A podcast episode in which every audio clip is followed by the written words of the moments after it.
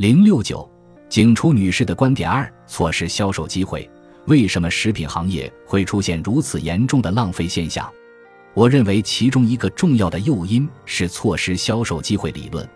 在超市、便利店这样的零售店里，如果某样商品售罄，那么打算购买这件商品的顾客要么会去其他商店，要么放弃购买这件商品。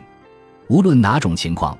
店家都会失去向消费者销售产品的机会，从而损失利益，这就是错失销售机会的理论。为了防止这种现象发生，店家的心态就会渐渐发生转变，认为我要多生产多制造，与其不够卖，宁可做多了扔掉。在这样的背景下，某些因迟交货或少交货导致店里缺货的食品工厂会面临罚款甚至断绝交易的处罚。在这种情况下，即使工厂根据实际情况制定生产计划，为了避免缺货，还是会适当多生产一些商品作为缓冲。最后，工厂会将这些多出来的食品算入成本之内进行报废。